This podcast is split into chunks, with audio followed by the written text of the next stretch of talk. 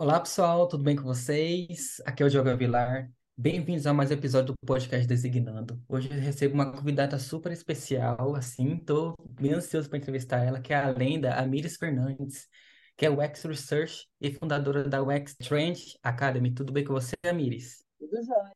É, obrigada pela lenda. Tem, eu acho muito engraçado quando alguém fala que eu sou uma lenda. Estou bem viva. Não, eu falei isso também pro Rodrigo.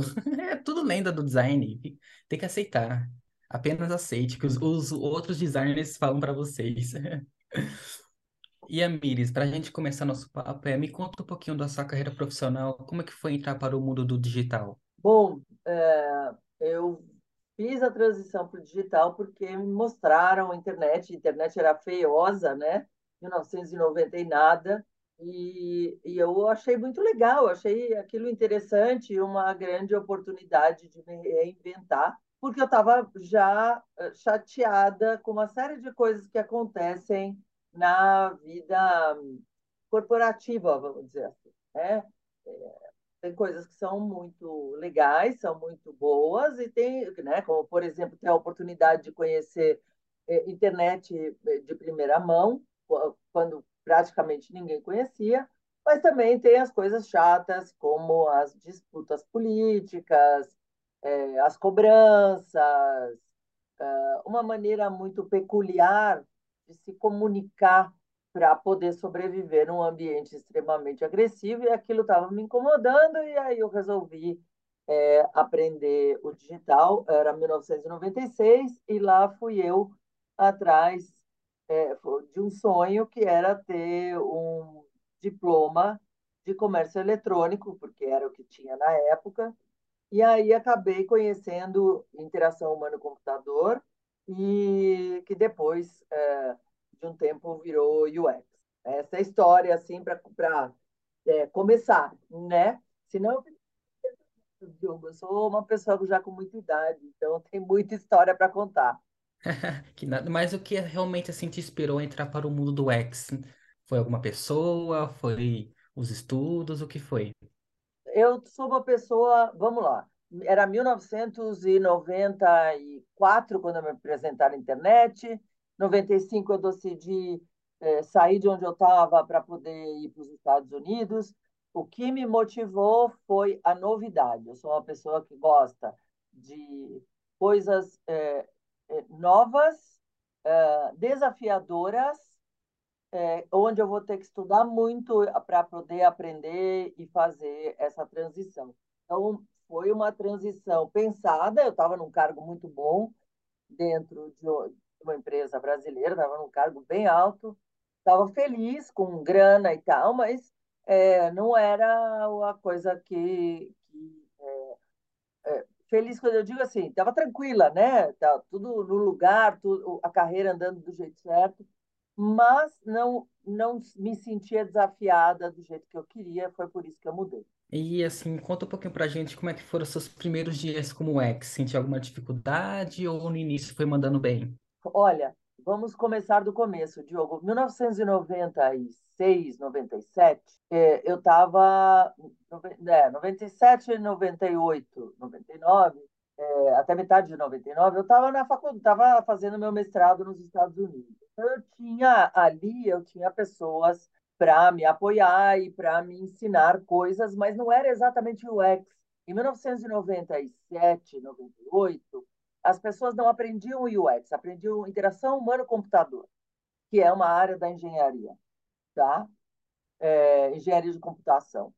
Nessa época, o meu maior desafio era aprender o, a parte técnica, vamos dizer, o lado TI da coisa e entender quais eram a, a, qual era a aparência que isso tinha que ter. Não existia UX design, existia interação humano-computador, é outra história, né? Quando eu cheguei no Brasil, eu era uma pessoa que falava de usabilidade e ninguém mais falava. Quem mais, a única outra pessoa que eu lembro que falava disso era a professora Lúcia Vilela na USP, é, que é uma pioneira no assunto, é, mas é, é uma, era uma pessoa que estava dentro da universidade. Então, você não tinha gente fora, não existiam outras pessoas, eu falava um vocabulário que ninguém mais dominava e eu não tinha, a gente não tinha a internet com, com tantos contatos, tantas coisas, como a gente tem hoje, nem o volume de informação que tem hoje, né? Então era um momento onde não era uma questão de mandar bem ou não mandar bem, era tá com o desafio na frente, ter que se virar com ele, né? Mandar bem, é, eu, eu, eu me questiono aqui se algum de nós, quando faz um trabalho muito importante, novo, diferente, sente que atingiu o máximo da sua capacidade técnica. Eu não sei se todas as, se as pessoas sentem isso. Eu, sinceramente, se alguém sente isso, sem, sem, sem questionar se podia ter feito mais ou melhor, se essa pessoa é uma pessoa saudável. Tá? E, Emily, é minha... falando um pouquinho de você, o que você falaria hoje para Miris do começo de carreira? Você alcançou suas conquistas, está realizada na área? Poderia falar um pouquinho para a gente? Olha, eu, o que eu diria para essa pessoa que estava começando é, é, continue a nadar, que nem o, os é, pinguinzinhos lá do Madagascar.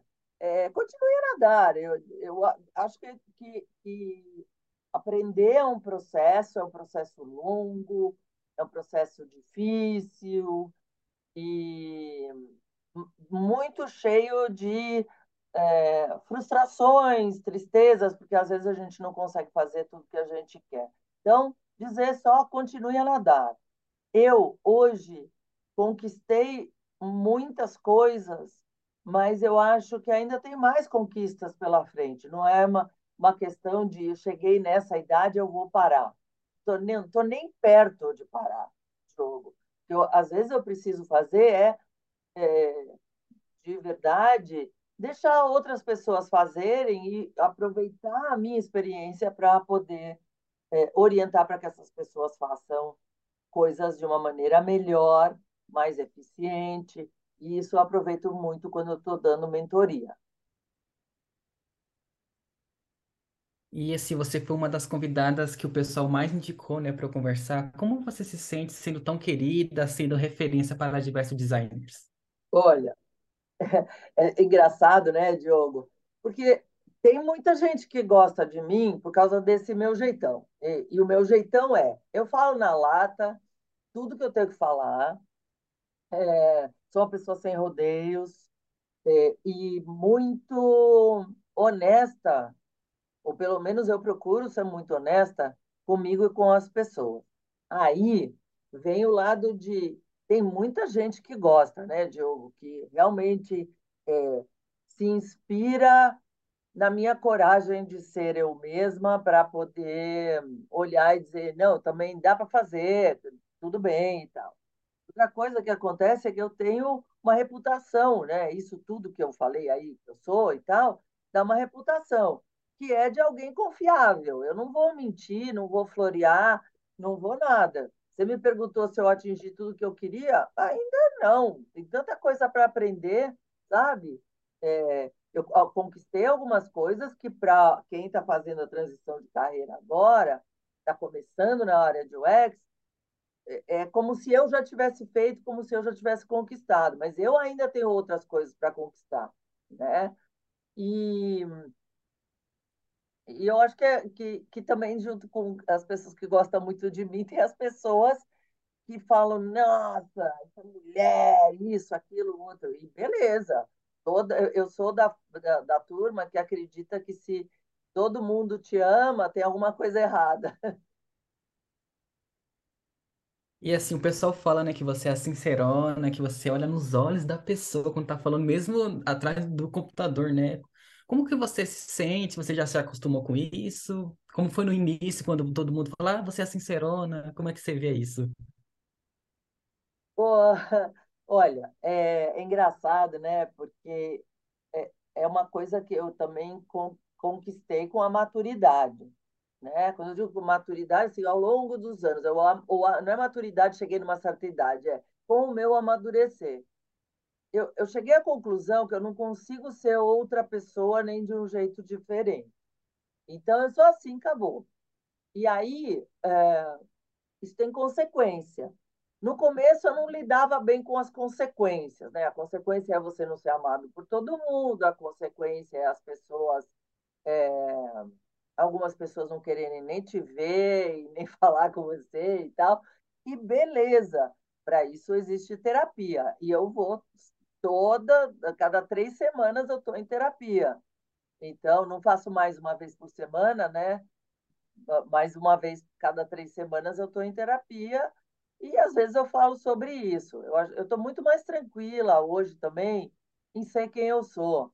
E quem não gostar, puxa, não gostou, que pena, não temos nada para conversar. E quem gostar, beleza, vamos continuar a conversar, vamos tomar um café, tá certo. Faz parte da vida, sabe, Agora falando assim um pouquinho do seu projeto, como é que surgiu a ideia do seu projeto da UX Change Academy? Como é que surgiu? Como é que você idealizou? Quando eu, desde que eu cheguei no Brasil, eu senti uma falta enorme de ter pessoas para trabalhar comigo, né? Então era 1999, cheguei em julho e em agosto eu criei a minha empresa de consultoria. A empresa de consultoria sempre me deu a margem de fazer é, treinamentos, né? E eu comecei a dar aula e tal, fui para muitas faculdades importantes, como o que hoje é o INSPER, né? antigamente chamava IBMEC, SPM, Fundação Getúlio Vargas, etc, etc. E dava curso livre. Nas instituições mais tradicionais, não adiantava eu falar de, de, de usabilidade, eu tinha que falar de comércio eletrônico, porque esse era o assunto que vendia, e as escolas são todas grandes máquinas de vender cursos, né? Então, o cara queria que eu falasse comércio eletrônico. Beleza, ali eu enfiava né, usabilidade, arquitetura de informação e tal. Com o passar do tempo, os meus cursos livres foram rolando. Mas teve uma coisa que eu percebi que ao longo dos anos dando aula, que foi a grande motivação para o UX Change. É, muitas pessoas não aprendem porque elas estão tristes, porque não tem ninguém incentivando a ler, a estudar, a fazer o exercício, dando o feedback na hora certa, é, e nem criando matérias é, que, que sejam que atendam uma necessidade do mercado naquela hora. Hoje a gente vê muito mais isso.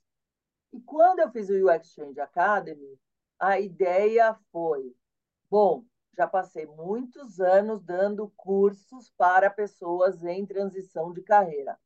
Eu vou ter esses cursos, mas não é esse o foco.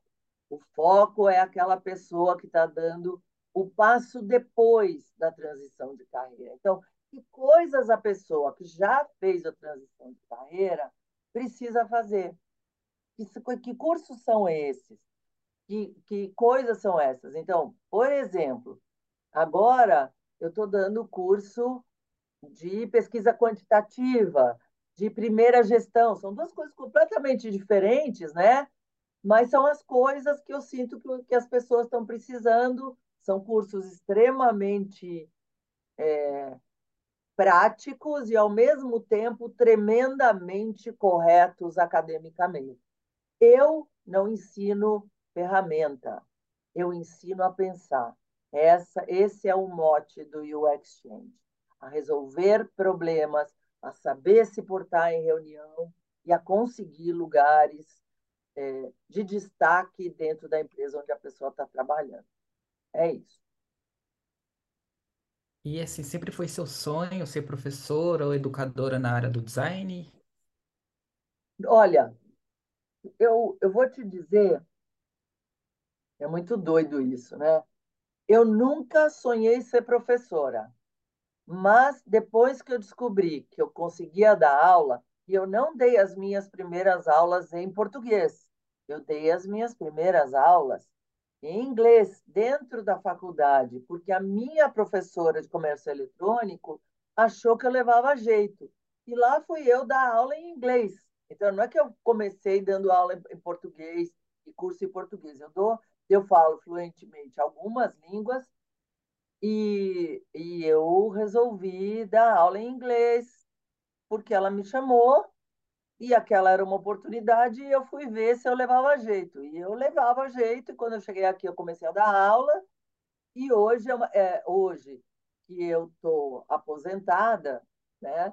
Eu estou praticamente dou muito pouca consultoria, é, dou menos, menos consultoria, mas eu, eu dou muito mais aula, né? Então, para poder ter meus dias livres, fazer um monte de coisa e tal. Então, é, eu sou muito feliz fazendo o que eu faço, porque eu sei que eu ajudo muita gente a crescer na carreira e realizar seus sonhos. E a Miris, teve um episódio que eu bati um papo com um convidado, né? E ele falou que aprendeu a implementar neurociência em UX, vendo suas aulas. Assim, como que você vê a importância da neurociência na área do UX design? Olha que louco, não sei quem você entrevistou, depois você me conta. Mas eu dou aula de é, psicologia cognitiva e neurociência há muitos anos, né? E a minha visão disso é muito prática. Eu acho que é, quando a gente entende quais são os gatilhos que as pessoas têm, as limitações e, e aquilo que elas conseguem fazer, fica muito mais fácil você fazer o trabalho, né? É, porque a gente trabalha com gatilhos visuais, gatilhos emocionais, e a gente saber trabalhar, isso vai ajudar a gente a, a, a conseguir aquilo que a gente está querendo. Se você trabalha para uma empresa de comércio eletrônico, você está fazendo isso para fazer a empresa vender mais. Fim de conversa, né? Então, é por aí. E o convidado foi o Thiago Souza, ele é assim, muito seu fã, ele te acompanha bastante, falou muito bem de você, da neurociência. Quando eu vi, sei lá, no LinkedIn dele, eu falei, pô, como é que surgiu? Ele contou das suas aulas, contou que você é sincerão, então ele já mandou um abraço para ele, pro Thiago Souza, que certeza que ele vai te acompanhar assim nesse, nesse podcast. Então, ele que trouxe o assunto à tona, entendeu? Certo, que bom, que bom que aquilo que eu ensinei está sendo usado. Olha só que gostoso. Bom saber, porque eu fui fazer meu, meu pós-doutorado em neurociência, voltado para comércio eletrônico. É, fiz muito, muitos papers acadêmicos, usei muito esse material nas minhas consultorias. É, e, e, eu fico muito feliz em saber assim, que está tudo, que tem o povo usando. Sinal de que eu fiz bem o meu trabalho, né, Diogo? Com certeza. Viu como você é referência, você é uma lenda? Tem que aceitar. E a Miris, assim, você como uma profissional super grandiosa na área e tem uma bagagem enorme, como é que você vê o mercado do início de agora? Será que está favorecendo júnior ou está mais difícil? Olha, é, este é um momento de mundo, Diogo, de, eu diria, de grande turbulência, né? Porque a gente tem nações muito poderosas por trás de uma guerra que parece que está longe, mas que não está. Porque o globo terrestre é um sistema fechado. Se der merda na Ucrânia, falando português claro, e, e, e se brigarem a ponto de alguém mandar uma bomba atômica de um lado para o outro, vai dar caca. Não é lá, é na Europa inteira, em todo em toda a Ásia, vai, vai dar caca, entendeu? Vai começar por ali a onda e depois vai se espalhar por outros lugares. Não existe guerra sem fome. Não existe. São dois grandes amigos, guerra e fome. E a gente está num momento de guerra contra dos humanos contra os próprios humanos. Quando os caras criam uma, uma ideia louca, maldosa, até o último fio de cabelo, como marco temporal, como a aprovação de prédios mais altos na cidade de São Paulo, nós estamos com um problema de ético dentro de todo o processo de construção do viver humano. E isso se reflete em muitos lugares. É mais difícil lucrar, é mais porque é mais difícil lucrar, é mais difícil recontratar ou contratar essa mão de obra. E para piorar, a todos os adoradores do chat GPT, inteligência artificial. O chat GPT ou, ou a inteligência artificial, elas estão aí para aprender todas as tarefas repetitivas que a gente faz, fazer depois sozinho. E quem não se atualizar, não aprender outra profissão, não aprender a pensar diferente, etc., etc., não vai ter como se recolocar. Então, não é que está tudo lindo, está muito mais difícil.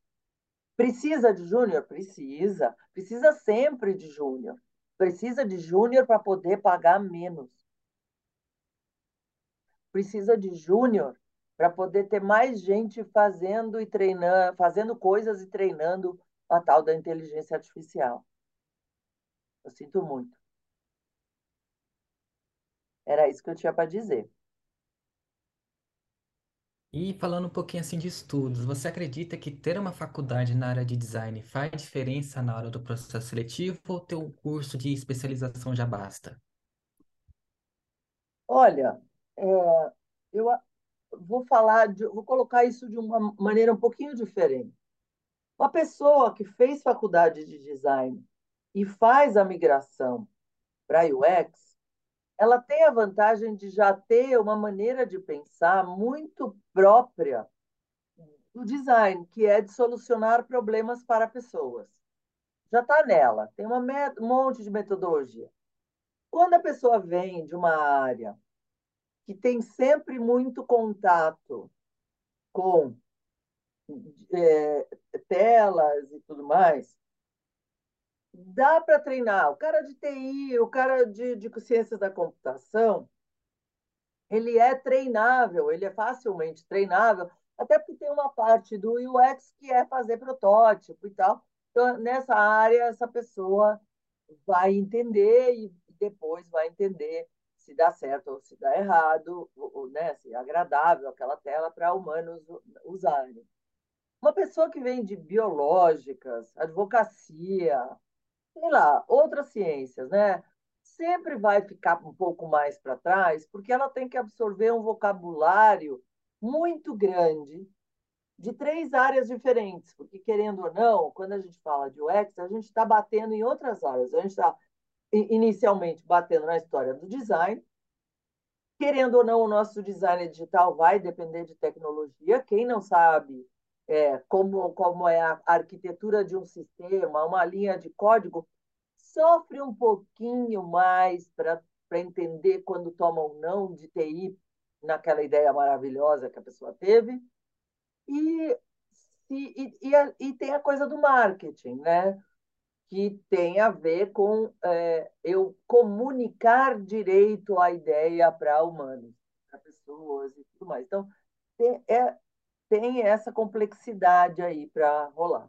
E, e Miris, assim, para a gente finalizar, é, qual dica você dá para quem está começando agora na área e como aperfeiçoar seu portfólio? Dicas, né? Vamos lá. Eu sempre falo para as pessoas procurarem amigos e pedirem para essa pessoa começar com dando pequenos trechos de, é, de trabalhos para fazer e ir, é, receber o feedback de boa vontade. Isso é um lado, né?